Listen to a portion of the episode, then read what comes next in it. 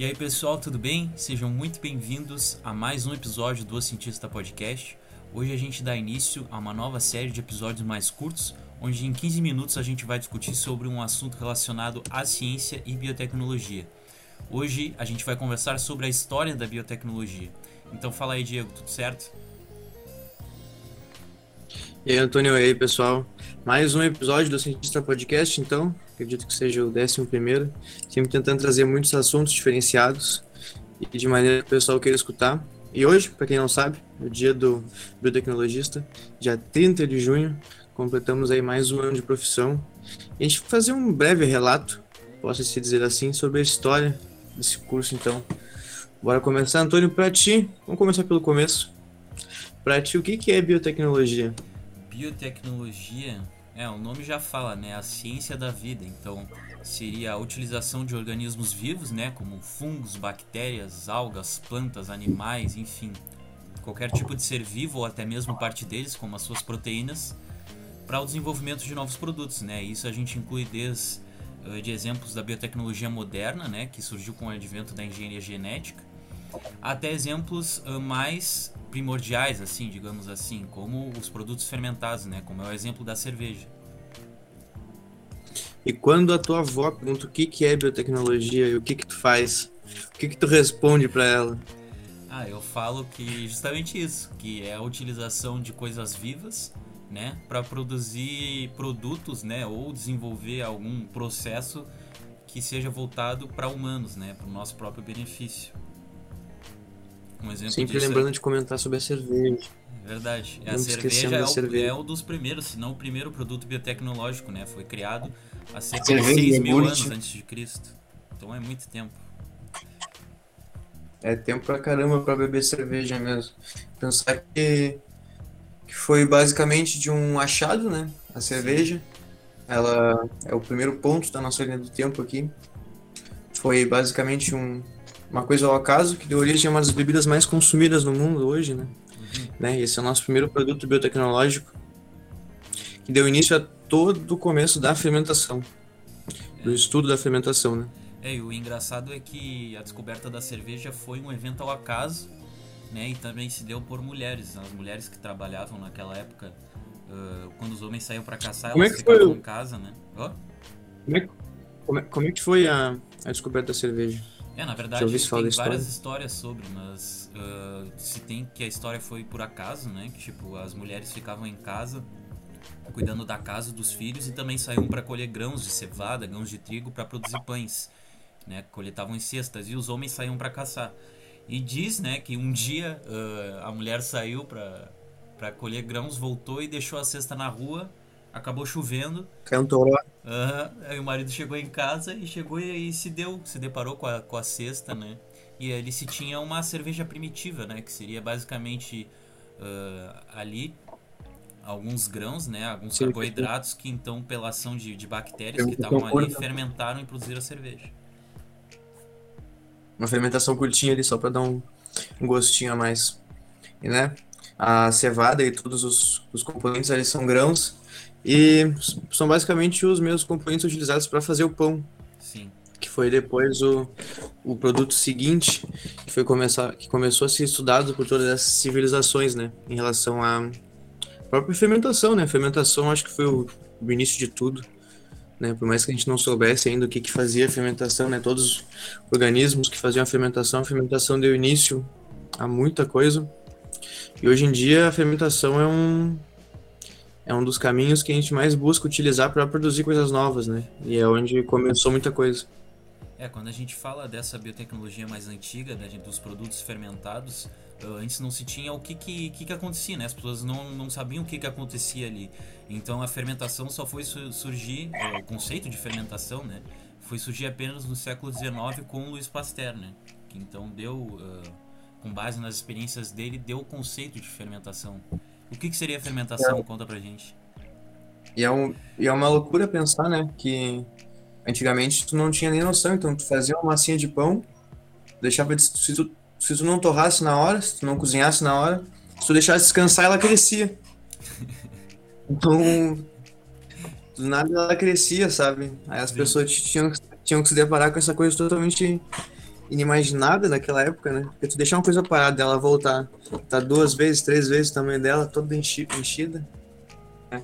Então a fermentação, né? Onde meus cursos, conhecimentos habitam, é a utilização dos carboidratos por bactérias, né? Em geral, eles utilizam esse carboidrato para utilizar como energia e nessa utilização como energia eles acabam liberando algumas coisas, entre elas álcool, né? álcool e CO2. O CO2 que vai dar aquele visual inchado e cheio de bolinhas, né, por dentro dos pães, que são as bactérias, né, as leveduras, né, na maior parte dos casos hoje em dia, as leveduras, por exemplo, a Saccharomyces, que é a que tem no pimento Freshman, é um tipo de Saccharomyces cerevisiae, que vai ser a levedura que vai ali comer os carboidratos disponíveis na massa do pão, liberar gás carbônico e liberar né, álcool. Tanto por isso que durante a fermentação sai aquele cheirinho, né, de cachaça brava, né, é o aquelas leveduras produzindo. Isso aí, conforme o tempo vai avançando também, uh, novas técnicas vão surgindo. E em 1860, né, o cientista Edward Buchner, uh, ele descobriu umas moléculas dentro das bactérias que seriam as enzimas. Né? Então conta aí pra gente também já o que, que são as enzimas, né? Quais são as funções das enzimas. É outra loucura pensar nisso, né? Uhum. Eu te dizer assim, ó, há 20 anos o cara achou as bactérias.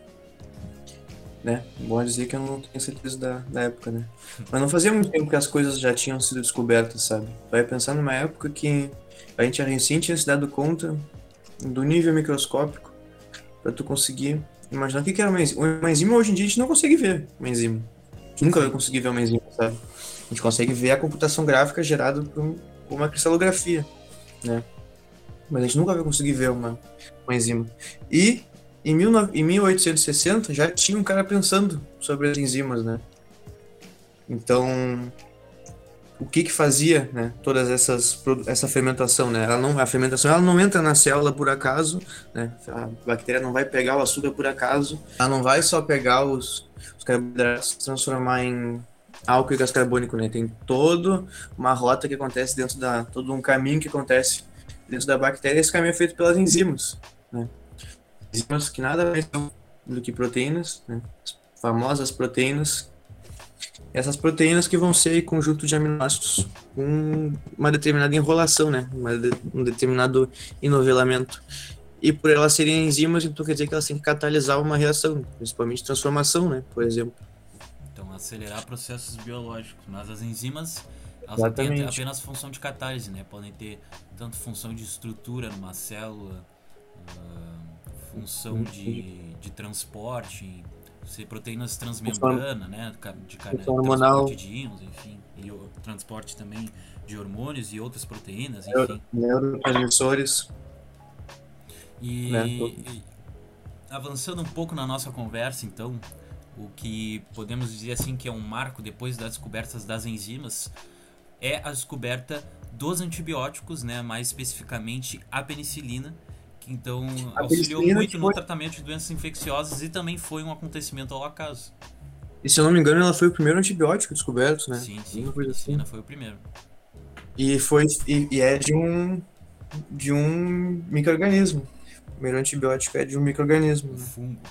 Foi a partir de um experimento, né, do Fleming, que ele contaminou a plaquinha dele de, de, de aspergillus penicillinum se não me engano é isso, contou a plaquinha dele ali por bactéria.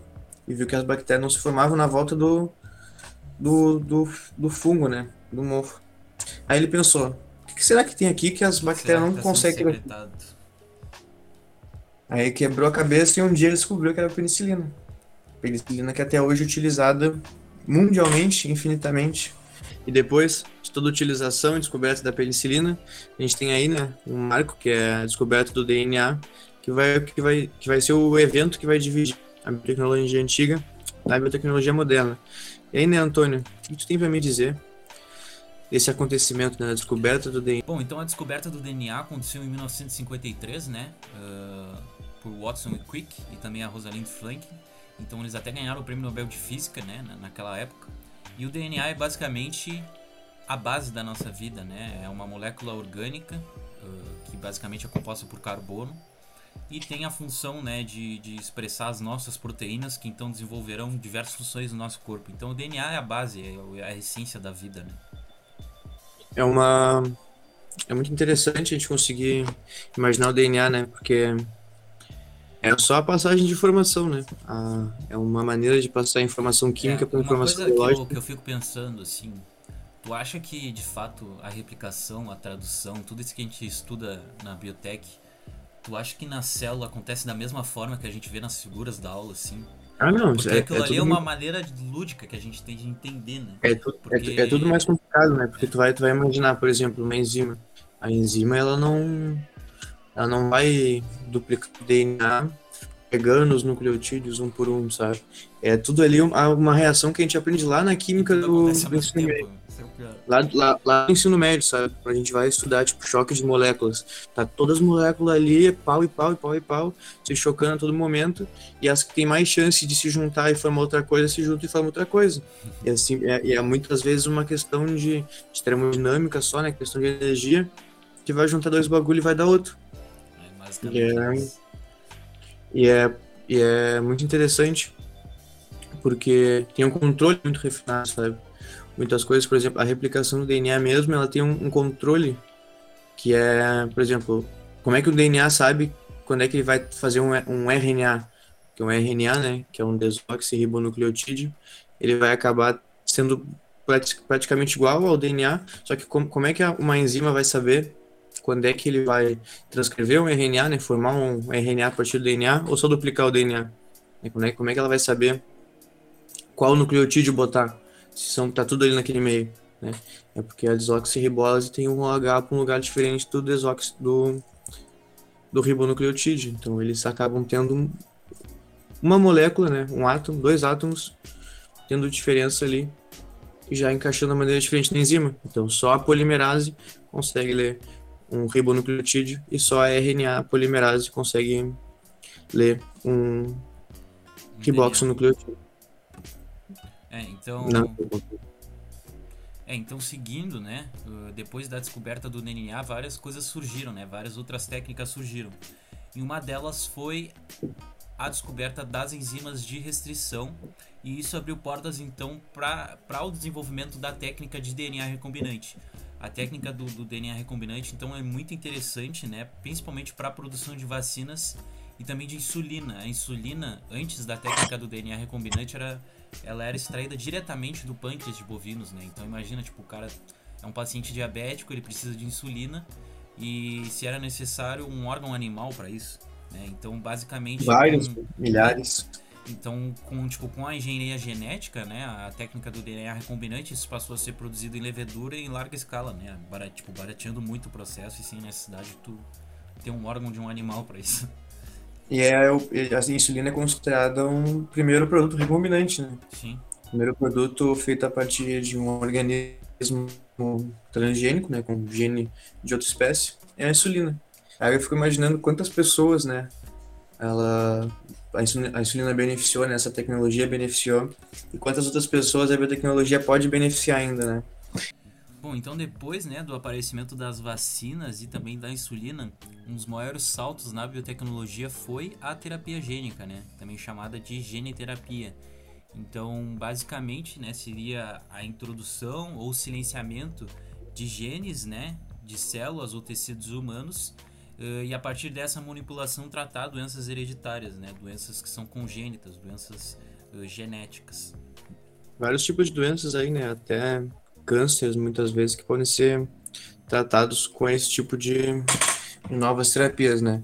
E avançando mais um pouco, a gente tem também a, como exemplo, a ovelha Dolly, né? Primeiro animal clonado que a gente tem hoje, que eles basicamente pegaram um ovócito, que é a célula gamética, né? A célula reprodutora feminina, tiraram o núcleo dele e botaram o núcleo de uma célula somática, uma célula que não era uma célula gamética, de outra ovelha dentro desse ovócito. E pegaram esse ovócito com o núcleo de célula somática e injetaram numa terceira ovelha, e daí nasce a Dolly, né? A ovelhinha que era igual. Isso Ah. é o interessante é como a gente estava conversando antes, né?